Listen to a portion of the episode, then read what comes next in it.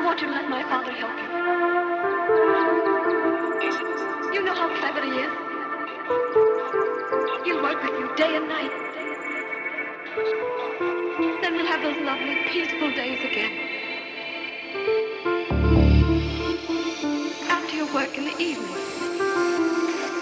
Jack. My father found a note in your room. He knows something about Mama Kane even you don't know. It alters you, you, makes you feel differently. Jack.